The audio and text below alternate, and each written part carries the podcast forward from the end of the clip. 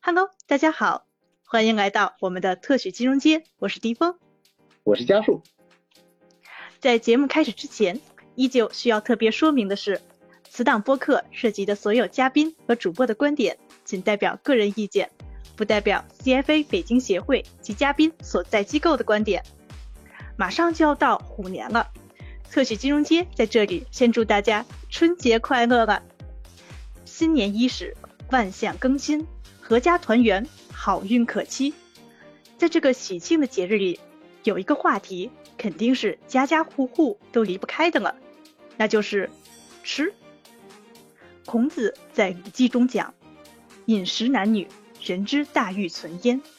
人活于世，吃是一件大事儿，但跟人生中的其他事情相比，吃又是一件小事儿。就是对这件小事儿的重视程度。可以反映出真正的生活品质来。法国美食家布里亚萨瓦兰在《厨房里的哲学》中提到：“告诉我你平时吃什么，我就能说出你是怎么样的一个人。一个会吃的人，一定是一个对生活饱含热情的人。”今天的这期春节特辑就为大家请来了几位美食家，当然，我们的家树也是对美食有很深的研究啊。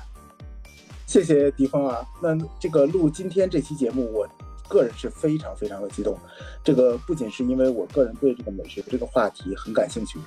同时呢，更是因为我们这期请到的两位嘉宾都是我敬仰许久的。然后他们分别是资深生活方式媒体人、美食家，凤凰网金梧桐餐厅指南发起人王振宇老师，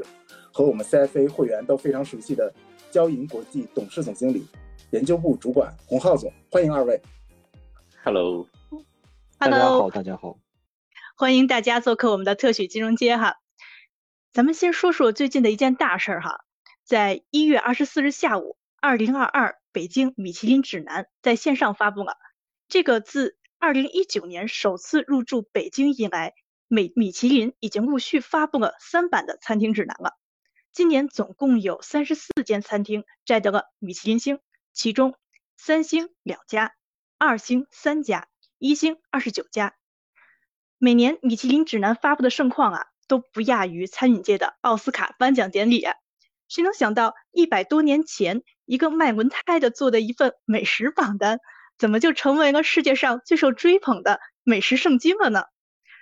除了米其林这种做了上百年的美食榜单，还有像我们的振宇，也是凤凰网金梧桐餐厅指南的发起人，在去年年底。十二月二十六日的二零二一凤凰网美食盛典上，金梧桐中国餐厅指南在上海发布。当时的盛况啊，二百余位精致餐厅主理人、美食家、明星、导演等各界精英共同见证了六大奖项的揭晓，共一百七十六间餐厅斩获殊荣。振宇能首先为我们介绍一下金梧桐指南以及您当初设计它的初衷吗？呃，首先谢谢特许金融街的邀请吧。关于金梧桐呢，是这样，呃，凤凰网呢，呃，凤凰网美食用三年的时间来打造这个一份餐厅指南呢。我们的初衷，最初的初衷非常简单，就是想给凤凰网的用户，呃，和凤凰的用户提供一个呃精致餐厅的指南，就是大家的一个用餐的指引。呃，因为随着用餐指引的增加，因为现在不管是数据型的呀，还是基于互联网的，还是传统的指南有很多，所以呢，我每个人都想为自己的用户群服务嘛。那我们就是为我们凤凰的用户群服务的。当然，随着这个时间的增长呢，很多东西就是这样，你种下种子嘛，可能收获的不一定是你想收获的东西。那么这个指南也在长大，也在也在成熟起来。体系啊，或者我们的内涵和外延都会越来越大，因为已经做了第三届了，我们是做了第三届了，已经已经又变成了今天这个样子。可能，呃，比如初期我们只做嗯餐厅推荐，后来我们现在做了餐厅的初步分级，那么包括今年我们甚至推出了这个嗯餐厅的这个整个供应链上的的这个推介吧，因为我们把它变成了一个呃精致餐厅行业内的盛会。就是在我们的初衷之外，又多了这么一件事儿，再加上我们因为凤凰网是媒体属性嘛，媒体属性有媒体会有很多朋友，就像我们刚才说的，呃，有很多，比如像明星了，比如像导演了，比如像艺术家了，他们其实也是精致餐饮的消费者，是他们是用户，所以他们也也想加入到这个榜单里面，不管是参与我们那场每年非常有名的晚宴，或者是他们希望为这个榜单做一点自己的观点输出，所以就变成了一个名人盛会，所以就变成了今天这个样子。当初没有想过这么多，当初真的是只想为大家提供一个一个指引啊，一个用餐的指引。作为美食媒体，很多我我最常遇到的问题就是，哎，能不能给推荐一个餐厅？你这样的问题我每天都会遇到，每天会遇到几次吧。现在春节前了，那可能每天要遇到几十次。那接下来就是更具体的，能不能帮我订某家餐厅？所以，嗯，我想呢，不如做个指南，这就是我们初衷，很简单了。好的，谢谢振宇啊。我突然想起了一个笑话，说是有一个老外，他。美名其曰，声称自己要在一年内吃遍全中国的美食，但是过个五年了，人还在四川，说明咱们中华美食的博大精深呀，也确实是说明咱们中国人自己也需要一个呃自己的和优质的美食榜单。也像刚才振宇所说的，确实是有很多人，包括一些中国的互联网巨头们，都做了很多的美食榜单。那想请问振宇的就是，对于这些美食榜单或者美食指南，您觉得他们的意义在哪里呢？对于我们大家的参考价值又大概有多大呢？嗯，我觉得，呃，叫榜单也罢，榜单往往是大家喜欢的一种一种一种称呼方法，就因为我们可能。呃，是我们的认知的这个路径啊，或者可能我们人类认知路径啊，喜欢把东西排一个顺序，那个比较好认知嘛，这样方便认知。但是呢，我觉得大家每一个被大家认为是榜单的，其实都想做指南，因为我看大部分大家都叫指南，包括国内的，包括国际的，比如巨头米其林啦，比如美团主导的黑珍珠了，大家都是在叫在叫指南。所以我相信大家的初心都没问题，都是想让大家提供一个。一个指引，当然，在法国有有的叫 list 吧，不是叫 guide，那么也是要提供一提供一一份名单，那并不一定是要评个高下，嗯，这可能都是初衷。当然，每一家了，自然要创立一个一一个指南的前提下，那么肯定每一家都有自己呃想要做的角度吧。我觉得切入角度很重要，这个角度其实我相信大家从从对这个指南的这个观测中也能看出来，每一家的角度，从评审的规则。到最终，呃，最终入选指南的餐厅，那还是有一些区隔的。所以我想，嗯，这个是用户最有体会的权利，就是也最有发言的权利。可能你你用起来真的，我觉得是，呃，是每个人都有自己的感受。但是，呃，当然我要声明一点，我不太喜欢那种态度，就是因为现在好像这个美食评论的门槛很低。为什么呢？低在就是每个人都能说。对。因为。对这个每个人都能说这个，就因为大家每个人都吃饭嘛，就认为每个人都能对美食讲两句，所以就会有有有这样一个局面，就每个人说那个好吃，那个那个指南可不可信？其实每一个大的指南都是很用心的，不管是媒体角色，还有很多中国媒体也也在做，甚至是像像米其林这样的，我觉得大家都都很用心，但是结果不让某一个或者某几个用户满意的时候，这也很正常，因为呃。感受嘛，因为美食是一种感受，感受这个事情就文无第一，武无第二，所以我觉得，嗯，在于用户的选择吧，就你用起来感觉怎么样，那就是怎么样。那榜单之间，我插个问题吧，那个郑宇老师，那榜单之间有什么区别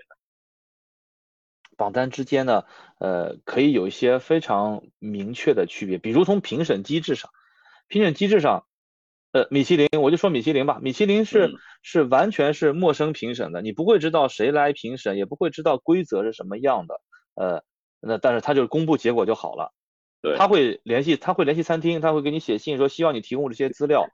我相信你，你餐厅不提供也可以，不提供的可以说拒绝登上这个指南，都是可以做到的。这个呃，当然因为它的荣誉性很大了，呃。共识性也很强，所以可能拒绝的人比较少。我听说过有有哪一个餐厅，但不是中国的，是一直在给米其林写信说希望把它从指南上拿掉。呃，有这样的事情。那么呃，那么比如我还了解，比如呃，美团的黑珍珠，你就会看到它是陌生评委的，但是在在评委之上有一个理事团，呃，那个理事呢，呃，会在规则上做一些推荐什么的。那这是黑珍珠的体系。而在金梧桐呢，我希望做出一个更更。更简单的体系就是由媒体凤凰网邀请我们心目中的美食家组成的一个评审团，我的评审团是完全公开的来举行的一场评审。我觉得既然文无第一，武无第二，那其实我没必要秘密进行，就完全放在阳光下。那么我也没有希望说我的呃指南成为呃天下唯一的正确，对吧？因为这不是数学题嘛，对吧？嗯。呃呃，我只希望提供一个建议。那所以呢，我的结果就是这样。那只要有人喜欢就行，不希望所有人都同意。呃，所以这就我觉得这是大家能看到的能看到的区隔吧。那么在结果上呢，我相信大家也能看到区隔。那嗯，我们还没有像米其林和黑珍珠那样分的级别，就是呃推荐级别那么细。我们只有两种，一种是大师餐厅，一种是年度餐厅。呃，每一年在在更更替这个这个榜单。而但米其林和黑珍珠是很明显的，他们两个是至少有三个等级吧。我们可以说有三个推荐等级，那就是三二一，甚至还包括。黑珍珠还有必比呃不米其林还有必比登了，还有以前还有餐盘，现在不叫餐盘，现在叫米其林入选叫什么？对。那么，但你看啊，最高的它肯定是有区别啊，对不对？三钻黑珍珠的三钻和米其林的三星基本都不太重合，有重合，但是基本也会有区隔。那这能可能会看出这两份指南的这个这个评审的这个这个这个价值体系不太一样吧？嗯，这个也是很好玩的事情，我觉得非常好玩这件事情。对。对郑宇老师，我我觉得呃，因为我对那个金梧桐，因为金梧桐是一个新榜啊，所以他我对他的了解呃不特别多哈。那么另外两个榜呢，其实呃它进行了一段时间哈，所以呢呃有一定的了解。那么嗯呃我发现呢，就是说在近年来哈，呃有一个现象哈，就是有一些餐厅哈，我我我举一个例子，就是我们香港这边的例子哈，就有一些新的餐厅。呃，基本上呢，出来一年不到两年，他就能够上这个，呃，这个，呃，这个，这个，这个米其林的榜，而且呢，呃，有的时候还会上的很高，上，比如说上两星，然后呢，你去吃吃了之后呢，你感觉它绝对不是一个两星的餐厅，啊，但是呢，死贵死贵的，呃，然后呢，正好呢，我有一，呃，我有一些朋友呢，正是做这个餐厅生意的，呃，就是他做这个，因为他他他毕竟是一个 business 吧，对吧？然后呢，他就告诉我呢，其实呢，他是有一种呃呃有有不同的方法进入这个 榜单的，啊，这个比如说这个啊这个呃呃跟评委很熟哈，就说的好听一点，跟跟评委很熟，然后呢，这样呢这个曲线救国呢进入榜单。那么嗯，我觉得就是说我自己的感受呢，就是嗯呃因为对这些榜单的期待值很高。啊，然后呢，你去了一个，比如说像两星的餐厅哈，你期期待一个两星的感受，但是呢是没有这样感觉的。但是呢，刚才郑宇老师你也讲到了，就是说这个榜单还有这个食评，它的门槛越来越低哈，就是说无论是上榜哈，上榜有有这种另辟蹊径的方法，然后呢，这个美食的评论呢就更乱七八糟了。如果你去看一下某一些公开的这些网上头的这些对于餐厅的点评，呃，基本上就是一个网红小姐姐坐在那里拍。呃，拍拍一个，拍一个这个这个这个呃这个餐厅的这个餐厅的作为背景的一个相片啊，基本上就是这样。但是呢，真正的能够对食物本身和烹饪本身、厨艺本身产生有价值的评论的非常非常少。我想请教哈，就是郑宇老师，就是说，嗯，在您做呃这个金梧桐榜单的时候，您是怎么样去？我相信您肯定也知道这些啊这些呃我刚才讲的这些现象哈，就是您怎么样去？避免避开这些坑，然后呢，让金梧桐会成为一个更客观的、更权威性的一个榜单呢？那是这样，呃，这个问题就还要回到我刚才的一个观点，就是因为呃美食嘛和人的感受相关，不是数学题，它没没法量化，所以呢，我从呃开始想这个事情时候，就我就没想让它成为一个呃足够客观，我觉得呃主观就够。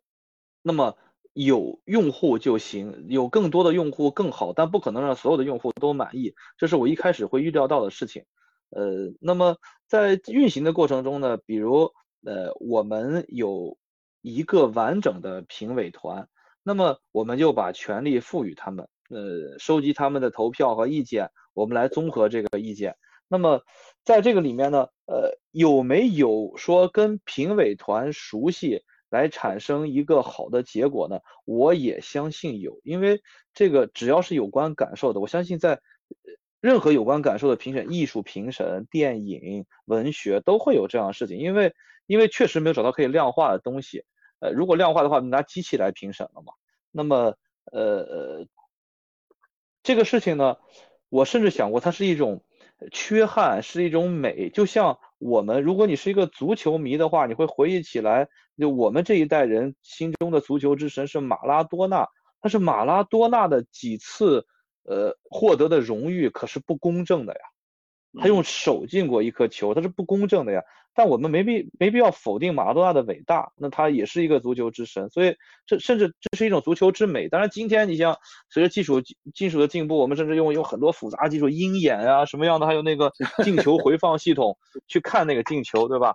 那是帮助他更往前公正了。但我相信目前呢，我们也在努力。解决公正的事情，但我相信没有绝对的公正，在感受学上，连体育竞技都做不到，那个我们我们就很难做到了。但是呢，大家有一部分是美食评论家，他对这个行业对食物有研究；一部分就是名厨是主理人，他们对厨艺对一个开店的方法有研究。那他们共同的一个集集集起来的一个价值的一个讨论，或者一个共同的决议，那么我相信是有价值的，对于想要用餐的人有价值。当然，回归到这个母命题上。一个人去用餐，还是要相信自己嘛。这个餐厅你吃了以后，呃，觉得不好吃，那就不要再去吃了。这个是这个是相信自己是最重要的。当然呢，我们这个商业社会的设计呢，它其实就是有有这种呃非常完美的消费主义设计嘛。那榜单或者指南，随着这个名声声誉的更大呢，它其实有了在吃饭之外更多的事情，比如我打卡榜单的什么什么。那么我把这个在社交网络上分享时候，不仅意味着我吃了一顿很好的美食，而且还意味着我是一个什么样的人，甚至是不是有人在秀自己的消费能力，都都是可以的。我觉得这都是人都是人生中美好的事情。我是一个在这件事上比较乐观而积极的人啊，就是我认为都是很美好的事情，哪怕他只是去拍照都可以。但是呃，我们尽量坐在一个榜单里面是有有有自己的一个核心价值观的，每个榜单都有自己的核心价值观，我相信。好的，谢谢。那我就跟着那个振宇老师刚刚洪总提的这个榜单这个问题，我想再提出一个另外的一个观点，就是我们现在不管是米其林啊、金梧桐啊、黑珍珠啊，包含 Best Fifty，它其实都是一个基于专业评审的一个榜单。然后，其实在这个如果看这个美食指南或者榜单，呃，其实还有另外一个维度，那其实就是根据这个大众的食客给的一个评分。嗯嗯，这个评分就很有趣啊。如果我们看日本。日本的话，如果咱们去日本去吃餐厅，那肯定是两个维度，一个是 Tabelog 上面的评分，这个评分肯定是有很多很多的大众食客一个评分的一个累计。那另外一个维度可能是米其林。那可是国内呢，就很像 Tabelog，那肯定是大众点评了。但大众点评上那个评分是高度不可信的，和甚至有另外一种说法，可能你要找到好好餐厅，它可能会集中在三点五分的那个分数区间里，而并不是四分以上。那可能我就先问一下振宇老师，那国内的这种就是除了这种比较呃专业评审的这个主观，那如果要是我们怎么能有更好的方式去带动这些大众的食客，能给到一个更好的一个美食推荐？是这样啊，这个事情不仅发生在美食，由于数据或者算法推荐，就算法式的推荐，高的高度依赖数据和产生内容这件事儿呢，被我们。国家的用户用智慧给破解了，对吧？可能你刚才讲这个日本的那个用户啊，就比较简单，他他觉得他好吃就写写，不好吃就算了。但我们我们国家有很多智慧的，对吧？你的级别很高，你可以呃帮帮帮我写一个免费吃一下，对吧？就有各种事情卷入进来以后，那个那个数据呢，其实已经不是那么清晰了，已经是混杂了很多泥石流了，不是一个清澈的潭水了。那么你在这个。混杂了泥石流的数据里面呢，你想得出一个自己的使用感官来，这个其实有点难。每个平台，我相信这叫平台治理嘛。每个平台的这个事情，他也发愁，平台不希望出现这样的情况，他希望大家都在认真的提供内容，对吧？但是呢，那前段时间是不是小红书就发生过一个事情，说小红书处罚了多少个用户，说是那个他们统一在为某某某几个产品，是的，就是没有没有试用，他们就提供了这个试用指南。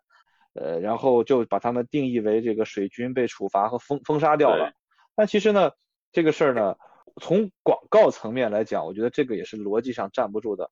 谁规定了只有真正试用才能提供试用指南的？那我们那些代代言化妆品的流量男明星，对不对？我们甚至出现过哪个哪个男明星还代言女女性用品，对不对？他都用过了吗？没有，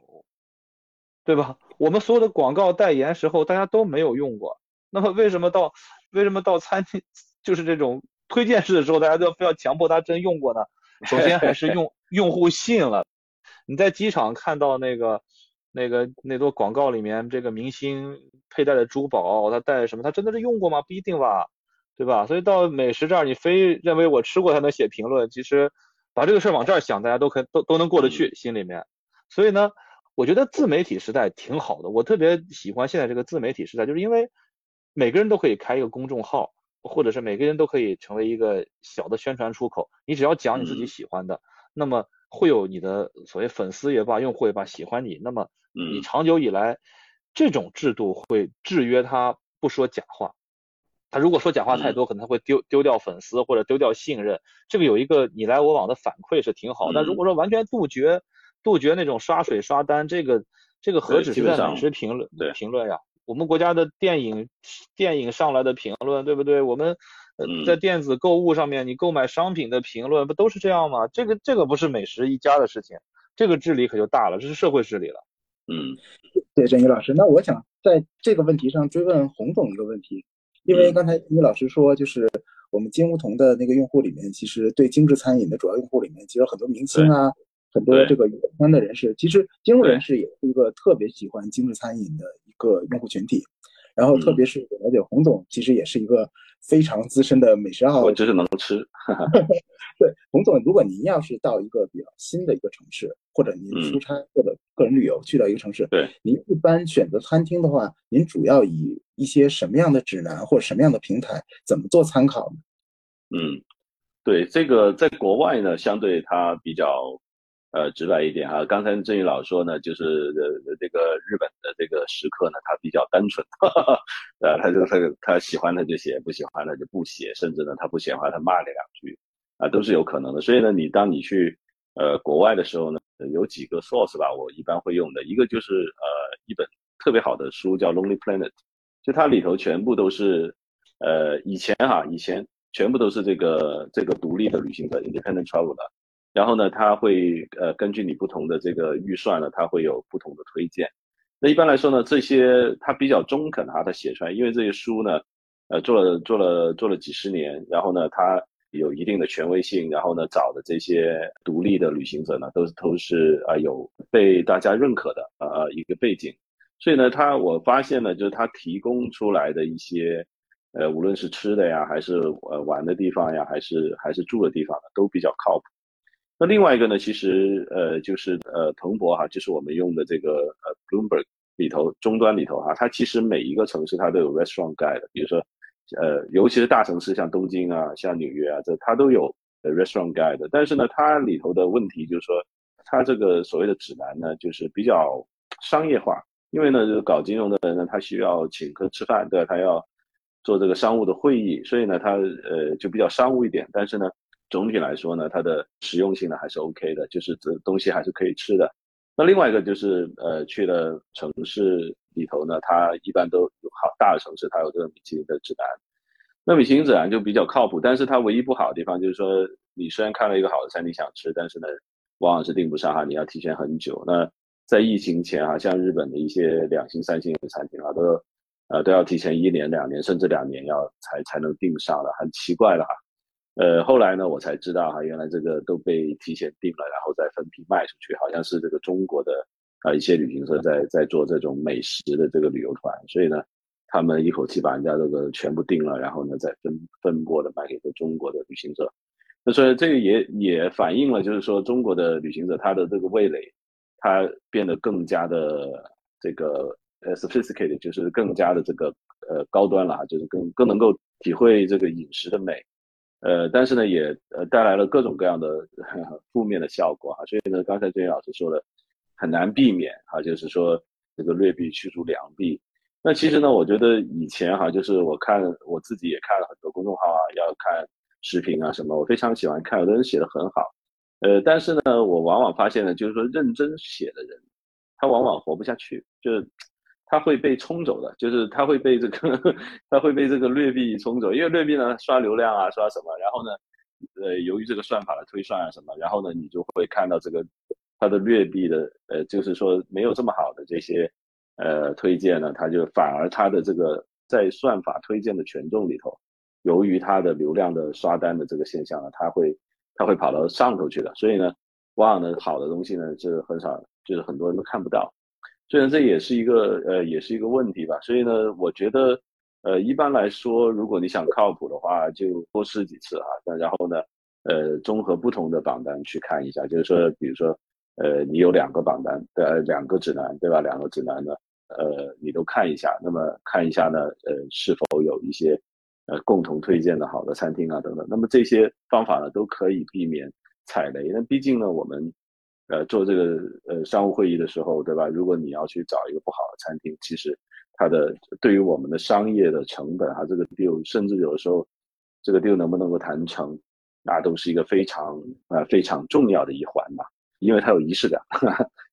所以呃，我一般都会这么做吧，就是我会做一个非常非常 comprehensive 的，就非常全面的一个调查啊。但是呢。因为呢，现在这些餐疫情之后呢，呃，新的挑战就是一些老的餐厅开不下去了啊。尤其比如说香港很多餐厅哈，呃，呃，曾经一度呢，这个珍宝海鲜坊，呃，这个我们游客非常喜欢的一个这个吃海鲜的一个大船哈，珍宝海鲜坊都倒闭了，桥底拉蟹倒闭了，然后这个这个九记牛腩差点要倒闭了，然后这个莲香楼什么的，呃，所以呢，嗯，现在无论是开餐厅的难度。开出好餐厅啊，写出好视频的难度，呃，都越来越难啊，因为呢，现在整个环境跟以前不太一样。嗯，说到了这么多的美食推荐，我们想现在聚焦到一个地方，就是我们的首都北京哈。众所周知啊，北京有两家米其林三星的餐厅，一家是主打台州菜的新荣记新源南路店，还有主打素食的京兆尹。北京也同时坐拥了四十一颗米其林星星啊。但是很多人还是不以为然，依旧说北京是一个美食荒漠。其实我作为一个北京人啊，我印象当中，呃，北京还是有很多可以说得出来的地方的，比如说一些老字号啊，还有一些北京的小吃啊，像在前门大圣二那一块儿，都是有很多的地方可以找出来的。还有前些日子大家在网络上讨论的比较火的，说是只有吃零次和无数次的驻京办。嗯，当然还有一些藏在犄角旮旯里的很多呃街边小小店的美味，呃更是数不胜数了。所以当然这个只是我以我一个普通当地人的视角哈，所以我想请问嘉宾们，你们觉得北京到底是不是一个美食荒漠？米其林和其他的一些榜单的评定，在多大程度上能够代表北京特色美食呢？振宇老师，哎，谢谢谢谢，这个抛给我一个。挺有这个争议性的话题，这是可能是这两天最争争议性的话题。我觉得是这样，呃，北京是不是美食荒漠啊？这个事情呢，答案在于什么？北京是不是什么样的美食荒漠？呃，或者还有一个是什么样的北京？今天的北京呢，在对于普通人来说呢，呃，在饮饮食上没那么友友好，这个是可以夸张的去表达，它是沙漠化的，沙漠化的。不管是我们的房租还是我们的城市布局，确实没那么友好。但如果单就精致餐饮来讲呢，呃，你看每一个精致餐饮的榜单，不管米其林、黑珍珠，包括凤凰网的金梧桐，我们都对北京投下了非常重的票。你能看到我们选出的北京的优质餐厅，肯定比大家心目中的美食之都，比如像成都啦那些。那些就是市民生活特别丰富的，什么成都啦、武汉啦、长沙啦这样的城市多的要多，所以这完全是两个维度。你是个你是个精致榜单打卡客，北京的精致精致餐厅是足够多的。但如果你要讲到日常生活啊，就比如我每餐都吃五十块钱一一餐的饭，那么我是寻常人的生活家常味道呢？北食北京确实呃确实不足够。这个不足够的原因呢，其实有几点啊，我觉得。呃，这个事儿也可以敞开说。首先呢，在北方城市，特别在这个地理位置上呢，物产没那么丰富。嗯，我我我今天中午就在今天中午还在跟我一个同事，他是湖北武汉人，是我是我同一组的同事，我聊，我说这快春节了，武汉你得吃什么呀？最想我是这春节回不去家，我说你最想吃什么呀？他说红菜苔，他说我们这儿可一到这个，我们一到这个季节开始有红菜苔，然后红菜苔这个就他们的红菜苔要比四川的要好吃，因为他们的会甜一点儿。那么它的它的食材是很丰富的。其实北方食材相对来说少，那食材的种类少，这就像创作创作元素少，那自然创作出来的结果就少。这个就从逻辑上可以推演的，种类自然就会少。那所以少的地方相对多的地方来讲，它就是荒漠的，这个是要承认的。但北京不是荒漠的原因在于哪儿？北京首先是首都，特别是在我们这样庞大的一个国家里面，它是一个汇集性的地方，那所有东西它都会汇集到刚才讲的这个呃驻京办现象，对吧？那那它是有有好吃的地方，特别在精致餐饮层面上，它是有好吃的地方的。这个还不能说它是是荒漠。当然，驻京办又是另外一个话题了。驻京办其实是是过去的一个一个，但是我觉得十年前吧，十年前在社会餐饮没那么发达，或者十五年前没那么发达时候，驻京办可能是一个呃作为北方人呃能窥探到或者能看到呃异异域风情，因为我们。从地理上，我们国家足够大，那那北京看长江以南，它真的就是异域风情。当然，我们是一个国家啊，但它真的是在在这种饮食上就是异域风情。所以那个驻京办就是我们窥探异域风情的一一个出口。所以大家觉得驻京办特别有趣，引起更多的话题。在 BBS 时代就有论坛讨论，那在普通大众话题中就就形成了一些东西。但今天的驻京办，它的餐饮水平永远是不够的，它相对。比如你说云南驻京办的菜有没有北京现在最好的云南菜好吃？或者说这个呃，就比如我就说远的地方，你不是江苏驻京办的菜有没有北京现在最好的淮扬菜餐厅好吃？那显然是做不到的，因为我还是相会社相信社会餐饮和这种认真的这帮经营者的力量，因为他们更市场化，他们和市场的互动反馈更快，驻京办没有那么快，所以呃呃，我我觉得。驻京办的意义已经不大了，驻京办现在完全像一个传说了。对，就像就像小时候你看过的经经典电影一样，翻出来不一定好看。呃，洪总，您您是经常来北京这边出差，然后您对北京的这个餐饮这边的印象是一个什么样子的？嗯，说实话，疫情之后去的就少了，因为呢，呃，每次。呃，去呢都要隔离十四天，然后回来又回来这边又十四天啊，那一个月就没了。所以你想，一年去两次的话，两个月就没了，一年才十二个月。所以呢，嗯，我特别珍惜啊，能够去北京的呃机会啊。那么这尤其是最近的疫情这两年，但是呢，最近呢，说实话，我没有吃到特别让我能够记得住的餐厅啊。我甚至觉得金兆宇也没有前两年好了。就是，呃，两三年前，呃，我们开始吃哈，我觉得现在的金兆宇和当时的金兆宇不太一样，而且呢，现在价格好像还更贵了。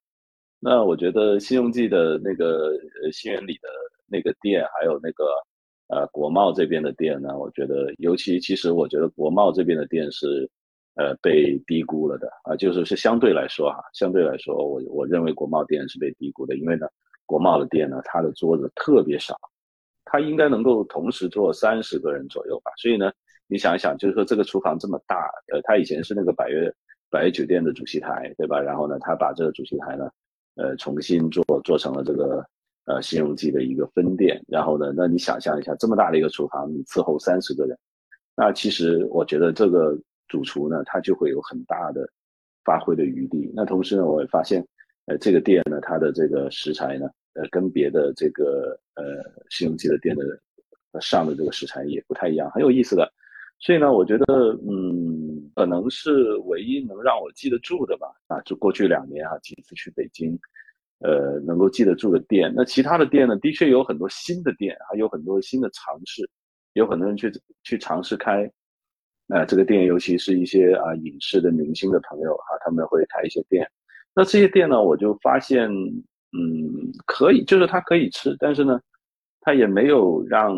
人留下非常深刻的印象。可能最深刻的印象就是他他是谁谁谁开的，谁 谁开了店，对吧？可能留下这么一个印象啊。但是呢，你说他东西有多好吃，让流连忘返呢？其实我觉得也没有。那呃，我觉得刚才郑宇老师讲了一个非常重要的问题，就是它食材。因为我是广东人，啊，广东的菜粤菜呢，它特别讲究食材。因为广东菜基本上呢，它的烹饪的技巧呢，就是说。把这个食材的最新鲜的那个感觉哈，就它的原汁原味哈还原到这个餐桌上啊，所以呢，广东菜呢可能它的口口味呢就比较清淡一点，比如说，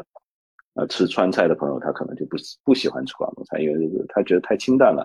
呃，所以呢，食材我觉得往往的能够选到好的食材的本身，呃，它已经是成功的一大半，我认为啊，那么所以呢，呃，我认为这也是西红柿做的特别好的一个地方吧。那所以呢，嗯，刚才郑云老师讲了，就是说北北方哈，因为北京呢，它的地理位置就这样，那所以呢，它很多东西运了过去了，它可能也没有那么的新鲜。然后呢，疫情呢，因为这个供应链的问题呢，它很可能很多东西也运不过去了，甚至呢，最近也啊出现了一些对供应链担忧的，比如说这个接触性的这个冻链的接触性的传染，呃，所以呢，这几次我就感觉哈，就是这个食材。真的是不太一样的，就是跟以前是完全不一样的。呃，除了一些从美国直接空运过来的一些牛排店，呃还不错之外，很多店呢我去吃，尤其是日本店啊去吃的，我觉得嗯让人挺失望的。所以呢，如果说以前北京并不是一个美食的荒漠，或者说相对这个东西都是相对，如果我们只是在北京住的话，那可能我们就没有什么感觉。就是如果过去两年我们也没有去。很多地方，因为呢，我我后来发现呢，就是在疫情呃产生之后哈，其实很多朋友他基本上就没出过城，啊，没有也没有，甚至在国内旅游也没有。那所以呢，如果你只是在北京这个地方住，其实可能你不会发现这么微妙的变化，这些一些很微妙的变化，呃，甚至呢有一些呃餐厅呢，我觉得对于细节的把握呢，也也放弃了哈，可能他。也是也是可能在北京也待久了，所以呢，他也没有以前做的那么精致了，所以呢，也导致了，呃，我觉得是过去两年的退步了。所以呢，这这两年我们看一下，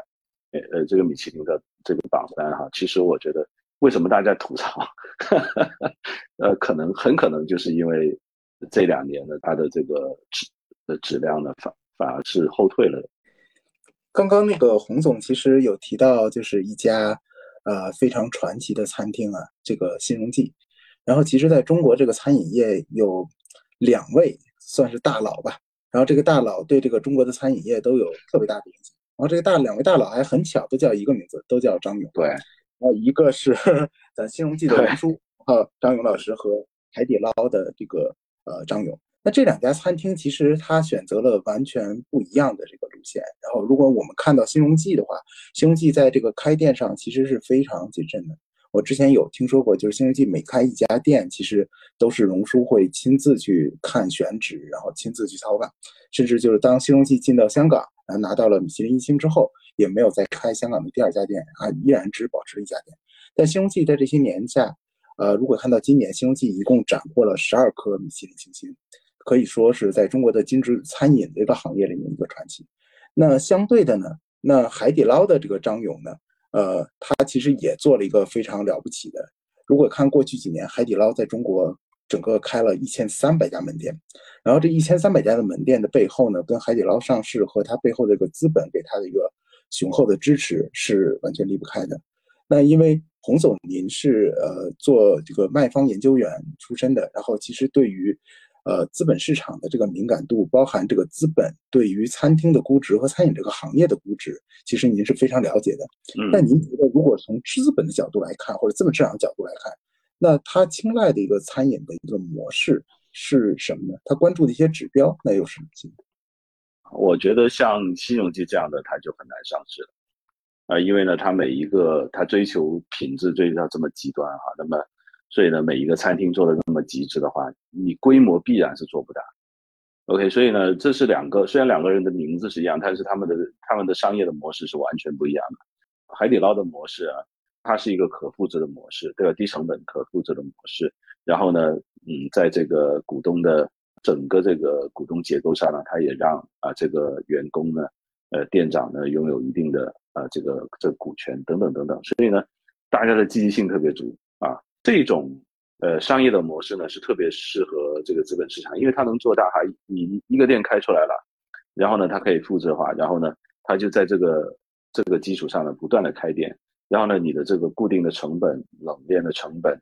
呃采购的成本、人工甚至人工的成本，呃这个租金等等，它都会随着你的规模上升而下降，所以呢，你的这个经济的效益呢就出来了。资本市场是非常喜欢这种模式的，但是呢，各位也知道，就是说从口感来说哈，那海底虽然是不同的菜系，但是呢，海底捞的的这个这个这个菜呢和这个西红记的菜呢，它是完全是两码事啊。所以呢，我觉得它追求的是两种。呃，这个模式哈，呃，商业模式哈，就是我们这个 Michael Port 说的，一个是 differentiation 哈，就是一个是一个区别化的竞争，一个呢是一个低成本的呃 low cost 的竞争。那即便是如此哈，就是说，因为餐饮这个呃这个行业呢，它竞争非常非常的激烈哈。那么在在过去两年呢，其实也出现了很多呃呃进行这个模式复制的这些餐厅哈，比如什么九毛九啊，呃，比如说呃其他的其他的一些。企图用海底捞的模式呢，去啊做另外一个菜系哈，然后呢做推广。那所以呢，这样的话呢，因为这几年嗯资本市场呢不缺钱，所以呢，只要看到谁能够做出来一个可复制的模式呢，他就会用钱来投票哈，去去帮助他去扶持他发展。但是呢，到了去年呢，其实很明显啊，因为种种原因，包括疫疫情对于人们消费习惯的这个冲击。然后呢，你就看到这个呃，这个海底捞的新店，它的这个成熟的时间呀，啊，它的这个呃翻台的速度啊，啊，它这个利润率啊，等等等等，它都在下降啊。这个呃每一单的这个呃 order size 啊，它都在下降的。所以呢，这也反映了，就是说这个餐饮市场呢，呃，由于消费的啊这个水平啊受到影响啊，所以呢，整个餐饮市场呢，其实它是受到一个非常大的冲击。所以你看。海底捞呢，去年啊，它的股价呢跌了百分之八十，但是相反呢，我们看到就是说，像这西红记这种，它做的很好哈。那西红记甚至，呃，我是尝试，无论是在北京、在上海还是在香港这边哈，我们要定定位的话呢，至少要提前一个星一个星期，三天到一个星期呢，才能定得上位。那显示呢，它的供给和需求，呃，还是呃需求呢是远远超过了它供给的。所以呢，这个时候呢，我呃，我觉得呢，反而就是说，在这个疫情的期间呢，啊，由于这个呃高收入人群、高消费人群，他可能他的收入啊，以及他的呃这个消费的习惯没有受到很大的影响，而且呢，呃以前出国吃米其林三星的餐厅的钱呢，全剩在国内了，所以呢，反而我们看到国内这种追求差异化的高端的餐厅呢。啊，反而呢做的特别好，呃，可能呢这也是为什么我们在最近几年也看到了啊新的榜单的出现，比如说像黑珍珠啊，啊，比如说像这个我们的金梧桐啊等等啊，那么这些新的榜单的出现呢，也帮助了我们嗯高端高端消费的人群呢去呃去寻找啊这个自己中意的餐厅。说到海底捞的资本扩张啊，我现在就不得不想到一个很普遍的现象。就是在一些连锁的餐厅当中，我们以为吃的是新鲜的现炒菜，其实是几天前甚至是几个月以前就做好的料理包或者是预制菜。呃，现在也盛传着一句话啊，说料理包和火锅灭掉了中国的厨师。比如说火锅吧，呃，吃法其实很简单啊，咱们自己涮熟了，然后再蘸上点调料就可以了。只要能够找到合适的底料，厂家就能够接连的扩张。开的店越多，复制利润的速度就越快，自然也会成为个资本们喜闻乐见的赛道哈。而反观我们这些中餐的厨师们，如果我要是一个大厨的话，我就会想，都是加工半成品嘛，也不需要特别强的功底，派一个小工干就可以了。那可能有一些名厨他就不愿意去呃迁就了。那想请问振宇老师，面对。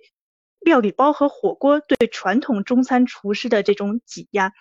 中餐厨师现在所面临的真实的处境到底是什么样的呢？他们今后的出路又在哪里？呃，是这样，是这样，这个问题呃也比较大。我可以，我刚才想顺着刚才呃洪总讲的说，因为洪总是这个呃资本市场的这个研究专家了，这个我，但我我有些自己不同的看法，在洪总这儿也算是班门弄斧了。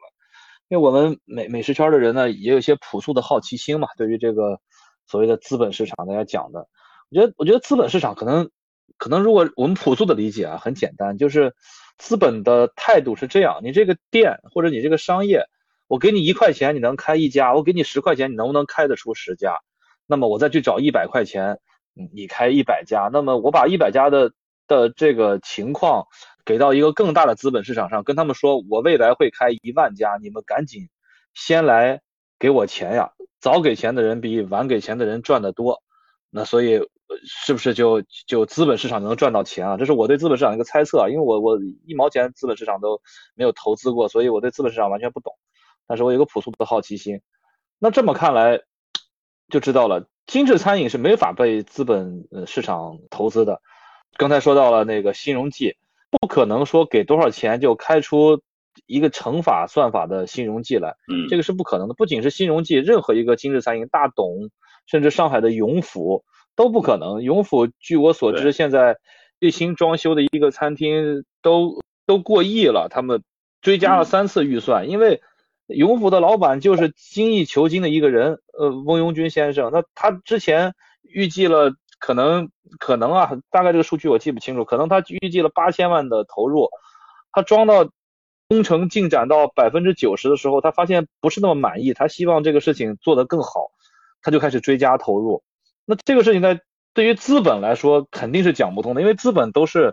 都是有风险控制和爱好数学的人嘛，是要能算得出来的嘛。他的行为已经已经艺术化了，算不出来。大董最新的餐厅就是大董南新仓，现在改名叫美大董海参店，也是完全重新装修了，好多事情都是不可控的。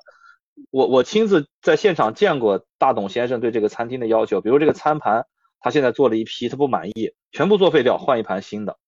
忽然又一批新的出来以后，发现在加热上面不能保证食客有更好的享受，再不换掉。那这个如果要是资本的话，资本会不认可这种行为，因为已经不可控了嘛。如果资本投资这么个事情，会谁知道你会换三次盘子呢？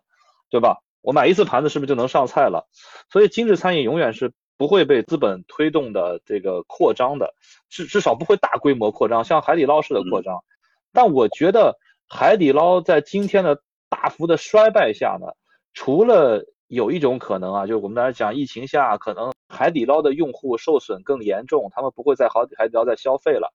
还有一种事情是，是海底捞这种餐厅的边际已经到了。就我相信任何一个事情都是有边际的，没有没有边际的，因为人就是有边际的。那么之前资本大量在线上投资，我们因为资本在线上投资很容易嘛，花十块钱买个服务器，希望弄出一百块钱的效果来，对吧？花一百亿弄个拍视频的网站，希望把电视台给顶掉。后来发现。干了十年了，哎，原来视频网站也和电视台拍片一样，也得一步一步的拍呀。就资本用十年刚想明白这事儿，也不知道是一开始没想明白，为了骗人呢，还是十年刚想明白。总之现在想明白了，对吧？这视频网站的事儿，就是剧是一步一步拍的。以前认为说，只要钱花到就能拍出来，这文文艺创作的规律没有遵守。同样，精致餐饮是艺术创造的规律，也要遵守。资本没有那么大力气在这件事情上发力，资本可以在在在这种廉价白酒，呃，快速复制的这种饮料或者这种把里面加加奶的这种市场上能快速走，就是换个包装嘛，对吧？但是在精致餐饮上没没没法。那同样，现在这个话题，第二个刚才问我的问题呢，我觉得我觉得也是可以可以可以呼应的，就料理包和中餐厨师，凡是能被料理包代替的中餐厨师呢？这个事儿其实不悲哀，就是时代的到来。你的技术战胜不了料理包，那你就只能去，要么打败料理包，要么你就退出这个市场。这个在多次技术革命的前提下都发生过这样的事情。我相信那个，比如材料学的进步，让很多手艺人也也从这个消费市场的主流变成了艺术市场。那么，那么传统的中餐厨师或者说厨师这件事儿呢，那他也变成一个艺术家了，只为。最高端的服务，或者为料理包，或者为工业化流水线生产的东西不能代替的区域去服务。但工业化是现代化是有我我们要看到它的好处的，让更多的人吃饱，让更多的人享受。那这件事儿也不是个悲观的事情，可能对某一个厨师来说是悲观，但对于时代来说，我认为不是个悲观的事情。现在成功的中餐厨师的画像呢，我觉得这件事儿呃其实也很好描描画。我觉得就是在厨房中。你是一位大师，走出厨房，你也应该是一位大师，这样就是一个成功的中餐厨师。具体到吧，我觉得，嗯嗯，比如像大董本人，那他就符合这个画像。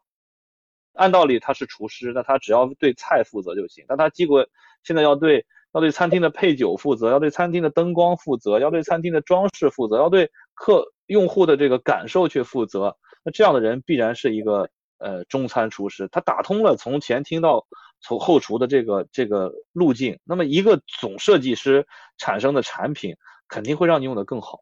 这是我我的感受。那洪总，您就是对于这个料料理包，对。我您说，呃，对我非常同意。呃，其实我我的观点呢和这个郑宇老师是一样。一个好的好的精致的餐厅，它是没有办法复制的，因为呢，它是一个艺术品，哈哈。所以呢，你要开一百个精致餐厅，你就要找一百个好的厨师。那么这些厨师的厨艺的精湛呢，是没有办法用这个料理包来代代替的。呃，所以我觉得刚才就是说，呃，主持人您您讲的那个就是料理包的问题啊，就是说它呃代替了、取代了一些啊这个厨师的供应。那我觉得呢，其实可能饮食上头呢，它也有不同层次的需要，因为呢，毕竟有有的时候呢是在我们希望印，我们希望去取悦别人，去给人留下一个好的、深刻的印象啊，所以呢，我们会带。我们的 date 啊，我们的约会的对象啊，或者说我们的亲亲朋好友呢，去特别好的餐厅哈，去啊去进行这个 fine dining。但是呢，有的时候呢，只是像我加班的时候哈，我其实你给我个料理包，我吃的也挺开心的，因为太饿了。是是。所以呢，我对，所以呢，我觉得它可能是不同层次的需要吧。呃，料理包我也吃过，但的确呢是很难吃的哈，就是呃，但是呢，料理包的它也是一个很大的生意的，比如说像。呃，这个海底捞的这个它的调料的供应商哈，益海国际，那它也是在呃这个香港上市的哈，那所以呢，它去年随着这个海底捞的生意，它也呃它的这个两个公司的价钱呢，呃股价呢都掉了很多。那这个呢，嗯，其实就是说这个整个市场的呃经过了多年的川菜化之后啊，那么呃我觉得它逐渐就开始饱和了，然后呢，大家可能去呃试一些别的新的菜系、新的赛道。我觉得刚才那个振宇老师有提过，就是说咱们这个餐饮啊，或者中餐啊，美食，它是一种艺术。然后这边我就想到一个特别有趣的一个话题，然后也是可能过去的一年中，其实还挺有挺有趣的一个现象。然后我们看到这个餐饮行业，它其实很多层面，它在出现一些娱乐化的一个迹象。然后去年有一个爱奇艺的一个挺火的一个自制综艺，然后应该是振宇老师也有在其中出镜，叫《主厨的人》。它是一个呃厨师的一个选秀的综艺，然后同时呢，其实我们看到刚才有提到视频平台，我们在视频平台上现在看比较多的，就除了各种电视剧之外，它经常会有一个纪录片的系列，也经常特别吸引人的眼球。它之前是《舌尖上的中国》，现在是《风味人间》，然后包含还有在奈飞上的《风味原产地》，然后这个其实也是非常受大家的认可。然后同时呢，如果看到我们身边比较年轻的这一代人呢，他们其实会在更多的像，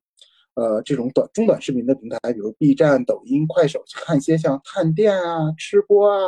等这个这样的一个视频。然后，其实这个美食除了解决就是好吃之外，它现在逐渐的也在充斥着大家的这个娱乐的这个一个层面的生活。那我就想问一下郑郑宇老师，您觉得对这个餐饮这个娱乐化这点？您个人是持一个什么样的观点？然后您觉得它对我们这个餐饮行业是一个正向的促进，还是它会对那个真真正正真真做餐饮的人是一个比较负性的一个，就是比如这种分心的感觉？呃，是这样，就是首先这个呃，在娱乐化的这个事情上出现美食或者餐饮的题材呢，这个是不可避免的，因为人们从视觉呃转化到我们的。感觉来产生一种快感这件事儿呢，其实已经有很多产品能证明了，对吧？比如像有敏感词的产品，对吧？你看那个什么片儿时候，自己也感到挺愉悦的。那这件事儿和你在抖音上看那种有人就吃的满嘴流油，那样那样吃饭，就是特别特别 畅快淋漓吃饭那种东西，其实是一个感觉。这个不是在解决美食的问题，首先它不美。但是是基础欲望，就是基础欲望。你看它时候，你会折射在自己身上；你看那个那种片儿，日本电影时候，你也会折射在自己身上。这他俩的逻辑是一样的。但是，呃，你刚才讲到主主厨的荣耀，特别是《风味人间》那是完全不同的。《风味人间》因为《风味人间》总导演陈小青，我们是很熟悉的人了。呃，那个陈小青老师，我们多年的良师益益友，他呢，他的《风味人间》，我我看了《风味人间》每一季我都看了。他还是怀有人文情怀的，因为纪录片导演嘛，他作为一个知名纪录片导演，那他是怀有深厚的人文情怀的。他可能想通过食物，他其实不是一个餐饮的的的东西，食物是他的一个话题，但它里面讲的更多是人和人的关系、情感、家乡，呃，还有家庭关系，它有很多这样的这样的东西，还有文化。一种食物和当地的文化，这其实是他更想更想讲的东西。因为如果你们见过陈小青老师本人的话，他其实，在在吃上面更多的会去关心这种事情。呃，那么主厨的荣耀，那那还是综艺式的了。综艺呢需要不同的外盒来包装，选秀是一种最常见的综艺的的模式。那么我们选什么秀呢？所以你看，我们现在有单口相声选秀，当然现在时髦叫脱口秀了。那么，那么又有这个唱歌选秀、跳舞选秀，那自然就会把人的一些基础欲望里面能想到的吃饭选秀、做饭选秀给搞起来。这个是在逻辑上它是顺势而为的，没有什么更多。我相信他们没有更多的思考，就顺势而为了。搞到枯竭那一瞬间，你想这个单口相声搞完了，这个唱歌的搞完，这个这个跳舞的搞完，说现在题材枯竭了，咱们怎么办？这选题，来咱们搞做饭吧。一拍就就来劲，就开始来这种选秀了。选秀的本质就是，呃，观众互相加油看比赛嘛。那这个人喜欢看比赛，是因为我们总想分个输赢，所以就利用了我们的好胜心，你本能就会带入，我是这个队的，我是那个队的。其实和看体育比赛也差不多。所以我觉得这个娱乐化呢，是它的需求，是内容平台的需求。它对餐饮行业的影响呢，其实不大。我的观察是不大，因为餐饮行业太特殊了，你你不到线下去体验，永远到不了最核心的体验。那它和这个唱歌跳舞和单口相声不一样，因为单口相声你你你只听声音都可以，唱歌跳舞看视频也足够，但是吃饭这件事光看别人做自己不吃是是不行的。那所以你只要吃完一次，你就会做出自己的投票式的选择嘛，来不来？还会不会来？什么情况会来？什么样频度会来？你都会做出自己的判断的。所以它其实真正对餐饮行业影响不大。那么，呃，这个事情可能呃是一个娱乐娱乐行业的事情。对，刚才就接着振宇老师说，就是呃，这个餐饮娱乐化，其实很多人在这个时间点会看很多这种饭店啊或者美食的视频。另外一个原因也是因为可能受疫情影响，大家其实很想去，比如说想去出国去吃很好吃的餐厅，或者甚至去其他城市，甚至如果像在呃疫情比较严重的城市，它基本上到线下饮食其实都会受到一些限制。那这个其实就会回到我们从二零二零年开始这个疫情这个大背景，其实对餐饮这个行业是有一个挺根本性的一个影响的。然后我相信洪总呢，因为。呃，在做这个整个金融市场的分析，疫情也是影响金融市场的一个特别大、重要的一个因素。可能我想请洪总分享一下，其实您对疫情在二零二二年这边对世界的影响和会不会我们呃很快这个疫情可以结束，然后大家可以适应一个就是比较好的一个呃回归，就之前疫情之前的这种可以去线下餐饮，甚至可以跨国去旅游的这个呃预期，是不是会很快就到来呢？哎呀，我相信所有人都希望这样吧。但是呢，我觉得这个问题连病毒专家都很难回答哈，因为呢，这个病毒在不断的变异。同时呢，中国的这个防疫的特色呢，它也让我们在这个嗯病毒的变异的迭代上头呢，其实我们是慢于啊啊这个国外的。比如说啊，这个昨天我们在北京发现的几个新的这个确诊哈，他们都是个德尔塔病毒。德尔塔病毒是啊六个月之前的变异，所以呢，我觉得嗯没有办法没有办法预测这个东西哈。那么其实呢，就希望这个科技呢快速的进步呢出啊出现这个，比如说最近出现的口服药呀，呃以及呢这个 mRNA 的这个技术呢啊对于新型的这个变异的病毒呢，在一一两个月之内能够出现啊能够研制出新的疫苗等等等等。那么这些呢能够呃冲消这个。呃，疫情对我们生活和呃和经济运行的干扰，那呃，其实呢，我觉得两年已经现在已经是两年多了哈。那么你说哈，这个两年前哈，谁也没有想到啊，两年之后还是没有办法自由的出行啊，尤其是从国在呃中国的这个大陆的境外呢往中国呃这个大陆走呢，基基本上呢，花的时间非常多，困难重重。但是呢，我相信哈，无论是国内和国外哈，大家因为的对于这个自由生活的这个期盼呢，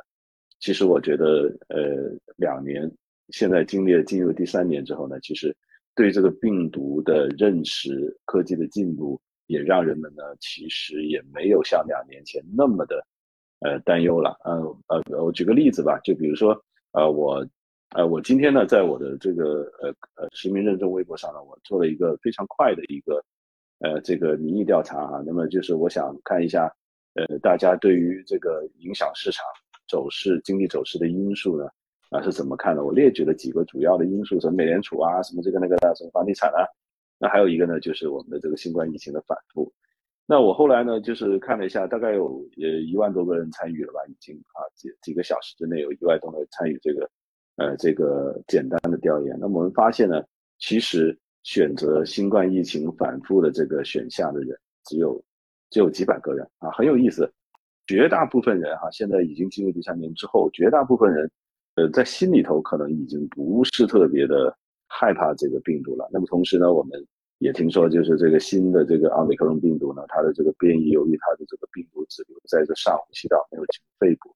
所以呢，它产生的这个呃这个病的这个症状啊，都是轻症的患者，甚至不用。不用住院就可以啊，自己就可以康复了，呃，所以呢，希望吧，我觉得所有的人都希望，呃，这个赶紧的正常化哈。那么，呃呃，餐厅可以大家去去自己喜欢的餐厅吃饭，去喜欢的国家城市去旅游哈。我相信大家的愿望都是一样的。嗯，这云老师就是就您的观察来讲，呃，新冠疫情对您身边美食圈的朋友的影响大吗？呃，因为我做精致餐饮这个行业的报道呀，或者我们有这个指南的的这个推动，所以相对啊我跟精致餐饮行业更熟，因为美食行业太大了。比如对对精精致餐饮之外的餐厅我没那么熟，对精致餐饮的的影响是是正向的，就是他们好像都在步步这个高涨。你就会看到所有的精致餐厅，那以上海为例，那是完全订不上的，那都都已经到了。到了之前的之前的，我觉得可能可能不能说一倍吧，至少他们增长百分之五十是很正常的，所以这是一个特别有意思的现象，就是因为疫情带来的一个效果。至少是不是因为疫情啊？这个事缺乏有效研究，我也不敢妄言。那至少是从疫情大流行时代开始以后发生的现象，是大流行时代我们能看到的一个现象。嗯嗯，就是精致餐饮的高涨，以为以及。大量的新店的新店的的开，今天我也转了一下那个一个美食家叫小宽老师，他他写的公众号说北京有新开了十家店，那有十家的的精致餐饮，推荐大家就是春节期间可以去一下。所以这是我观察到最大的影响。但是呢，也能看到，因为资本有有目的嘛，他要让自己增值嘛，所以呃，是不是线上流量枯竭的现象，他们特别注重线下呢？就算精致餐饮不能像呃像那种风险资本所追求那种翻倍的打滚的的的的价值增长，但也是增长的前提下，所以我觉得现在很多精致餐饮在在高速开店，但是有一个坏事是同质化，比如潮州菜就开了很多潮菜餐厅，因为潮菜相对来说嗯比较高端嘛，这个或者有有比较高端的现成案例可以。可以参考嘛，所以开了很多潮菜餐厅，这个风潮也挺有趣的，挺有趣的。这个风潮也是一阵一阵，挺有趣的。呃，因为香港我没去，红总在香港，可以让红总讲讲香港。哎，为什么那个？哎，振宇，我老师，我请教一下，为什么潮州菜会认为是呃高端菜呢？呃，大概啊，这个事儿呢，在追寻历史上呢，是有这么几个事情。因为这个高端精致这个事儿呢，其实。总有一种啊，就是在发达的地区，呃的示范效应。那那之前在在我们整个中国大发展，那香港是整个中国比较先发展起来的一个区域嘛，因为历史原因，所以香港呢，其实很多成功的商人啦，或者是他们他们都是潮州人，所以他们的家乡味是，我相信是怀有这个纪念的。紧接着这些顶级的潮州厨师就帮助他们依托潮州味道。改良出了精致的潮州菜，肯定不是潮州本地的家常菜，是精致的潮州菜。那么，嗯，这个就成为一个精致餐厅、高级餐厅。我因为咱们坦白说，精致餐厅就是高级餐厅。精致餐厅最大的特点首先是贵。嗯，好多人问我精致餐厅最大特点是什么，我说首先是贵，其他在贵的基础上再讨论其他。那个，所以它就有一个精致餐厅的范本了。那么当这一次的香港之外的这些北方城市，它要完成金店的升级，它希望客单价升级，希望餐厅升级的话，它最先就看向了潮州菜这样的样本。它找到了一个其样本，其实它也是一种复制学，并不是，并不是平地油然而起的发明。嗯，对，李嘉诚，李嘉诚是潮州人，对，所以这个呃，但香港的潮州好的潮州餐厅并不是那么多，而且它其实他们都不贵的，很很有意思啊。所以呢，这这就是为什么我想请教那个郑云老师，为什么潮州才会被呃作为一个高高端餐厅的一个范本啊，很有意思。第二件事，我我可以稍微插的补充一句，第二件事是在前面几轮高端化，高端化也要找一个话题嘛，对吧？就是说你你，我想他命题是这样，听说现在高端餐厅挺挣钱。第二，我决定开一家高端餐厅。第三，那我做啥餐厅呢？如果你是厨师出身的主理人，你肯定是你会什么做什么嘛。那这是一种思路。另外一种思路是现在市面上流行什么，我是一个市场追追随者嘛。另外一种就是什么可能成为未来的流行，我来把它推起来，就是市场的创造者。前面的大粤菜的范畴，呃，甚至甚至大的淮扬菜、大的京鲁菜都已经完成过这么一轮了。潮州呢，成为一个新的一个聚焦点了。第一。潮州有一个小的风物的菜菜系，因为它地理环境啦，还有它的历史盐城啦，他们有一个新的和粤菜有区隔的呃餐饮体系吧，就是食物体系，包括他们对海鲜的应用呀，还有他们对海鲜干货的应用，这是一系列。第二呢，呃，他们确实有美食传统，那么被人们重新发现了这么一个小地方，它有一种异域的神秘感。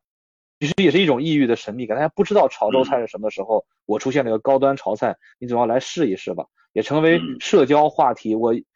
邀请你吃一个新开的高端潮菜，那么可能是一个新的社交话题。比如我在北京，我再邀请你去吃烤鸭的话，你可能觉得已经吃过若干次烤鸭了，想吃点新鲜的嘛。所以有一个叫盛什么的，对对对，这个是烤鸭，盛永兴是做烤鸭，对对盛永兴，对对对。但总之，烤鸭是这样的。比如你洪总，你从香港到北京来，我邀请洪总吃烤鸭是说得过去的。那像两位主持人都在北京，我再邀请他们吃烤鸭，觉得好像他们肯定在日常生活中 好多次吃过烤鸭。那是不是我们换个风风味呢？对吧？首先的选择是换个风味，对吧？那换个风味就要追求新鲜感。我说咱们吃川菜吧，你们肯定也说川菜也总吃，辣味现在也横行天下。所以你能看到。在辣味这个市场上，现在是湘菜的崛起。米其林新的北京米其林指南里面有两家湘菜出现，嗯，一家是新荣记系列叫芙蓉无双，另外一家是是这个嗯是叫湘爱吧。甚至我认为，呃，还有一家我认为也很好的湘菜没入榜，但我觉得可能未来还会入，叫湘上香。所以说，那就这个本质是人们在辣这个细分市场上吃腻了川菜嘛，想找新鲜度嘛。说了这么多的美食哈，其实呢，咱们今天这期节目啊是会在咱们的大年三十来播出的。话说咱们北京人过春节呀，那是绝对的讲究的，而且就在吃上面也有一些不成文的老规矩，比如说串门的时候不空手，稻香村的点心，张一元的茶叶，天福居的肘子，各式各样的，透露着这个浓浓的年味儿哈。还有这个吃鱼的时候不能说翻。就是翻转的翻，要说掉头，预示着安全归来。煮饺子就算是煮破了，也要看破不说破。盛饭的时候要说，呃，添饭，而不能说要饭。那估计现在也快到了，呃，估计现在也快到了很多这个朋友们要和家人们一起去吃年夜饭的时候了。在除夕的当口，那二位嘉宾。能不能分别为我们大家推荐一家自己喜爱的餐厅和一道适合在过年期间享用的美食呢？首先，振云老师，我呢，其实如果只推荐一家的话，就是我想想，只推荐一家对我来说还挺难的，因为就要只选一家。我我，呃，我觉得呢，只选一家的话呢，我愿意推荐这个叫十九的一家餐厅。嗯，这个餐厅呢，呃，但并且呢，我还愿意推荐他们家，他们家今年有米其林一星，但是是在双井的店。我推荐在朝阳公园那家店，因为那家店它的包房足够大，那大包房才适合，嗯，因为过年聚会嘛，有几个特点，第一是家人聚会，不需要太豪华商务，但是要烟火气以及这个，嗯呃有。那么这个决定的价格区间，像家人聚会，我相信大家的预算不会是两千或者三千元人民币一位的预算，可能是在五百，呃好一点五百到八百，可能中中档一点可能要三百元左右。所以在这个餐厅范围内选餐厅。第二是家人聚会呢，总是辛苦了一年，需要环境好一点。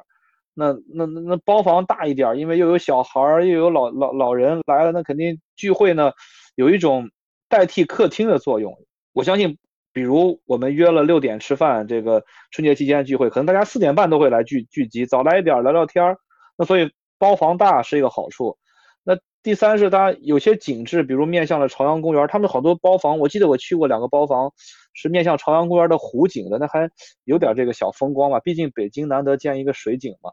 加上嗯，加上蓝港呢还是有足够的停车位，它地下停车场很庞大，然后它的它的南侧。就很多人都要停蓝港的地下停车场，你别停那个蓝港，停南侧的朝阳公园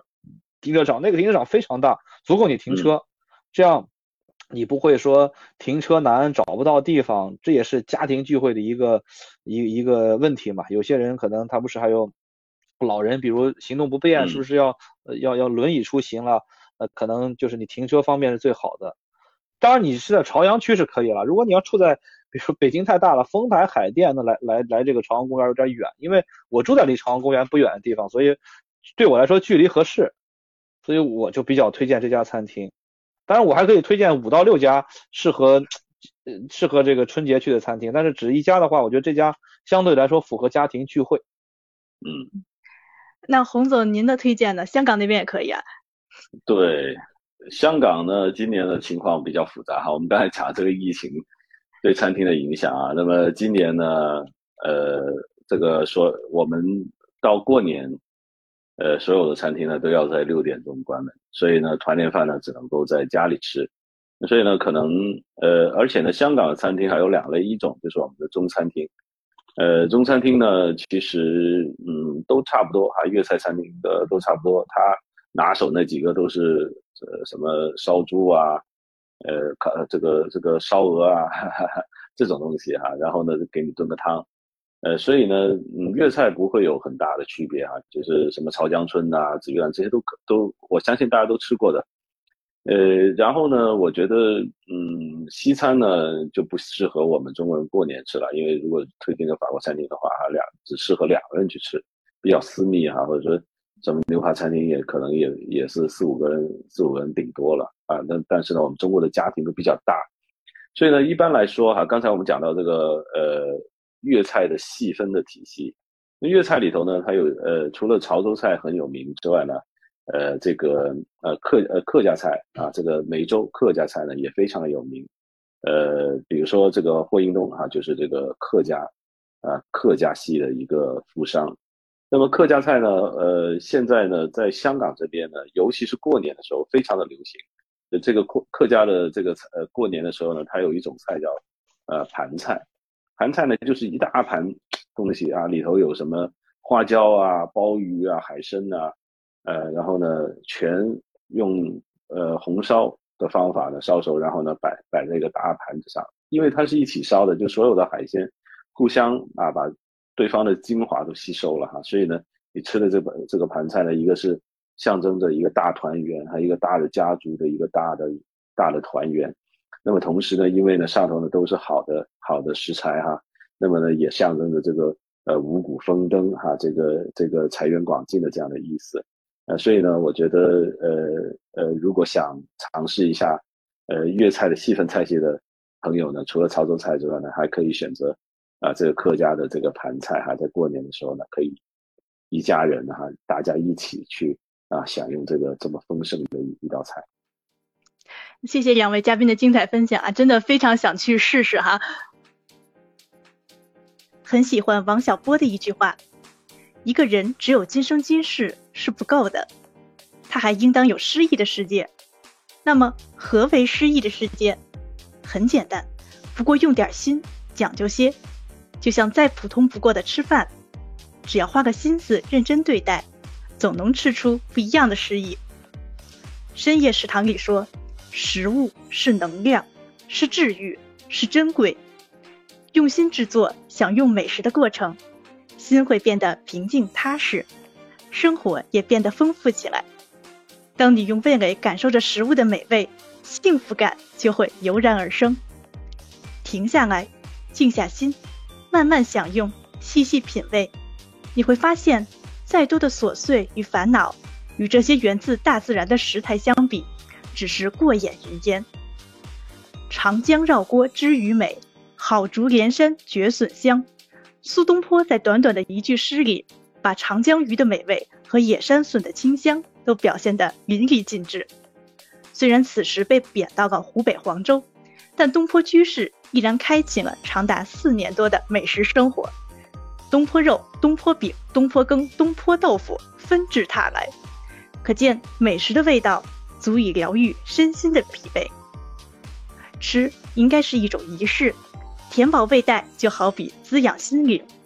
盘中的一菜一汤都传递着健康乐观的生活态度，亲友的一颦一笑都饱含着平安幸福的情感温暖。美食的千滋百味，都蕴藏着烟火气里的人间清欢。都说，唯爱与美食不可辜负。一个人乐观的人生态度，就体现在他能在一地鸡毛的生活中找到平凡的乐趣。最是人间烟火色，且以美食慰风尘。原来生活最美好的样子，未必是琴棋书画诗酒花，也可以是柴米油盐酱醋茶。好吗？大家对美食这个话题还有什么想说的？欢迎在评论区留言和我们交流，或者还有什么好的选题，也可以在评论区提出来。如果你们喜欢这期节目，还请多多点赞、打 call、收藏、转发支持我们哦。如果大家还想收听我们的往期节目，可以在各大音频播客平台搜索“特许金融街”或者“北京金融分析师协会”，订阅和关注，那真是对我们最大的鼓励了。最后，再次感谢振宇和洪总的到来，祝大家虎年吉祥！我们下期见，拜拜。拜拜，恭喜发财。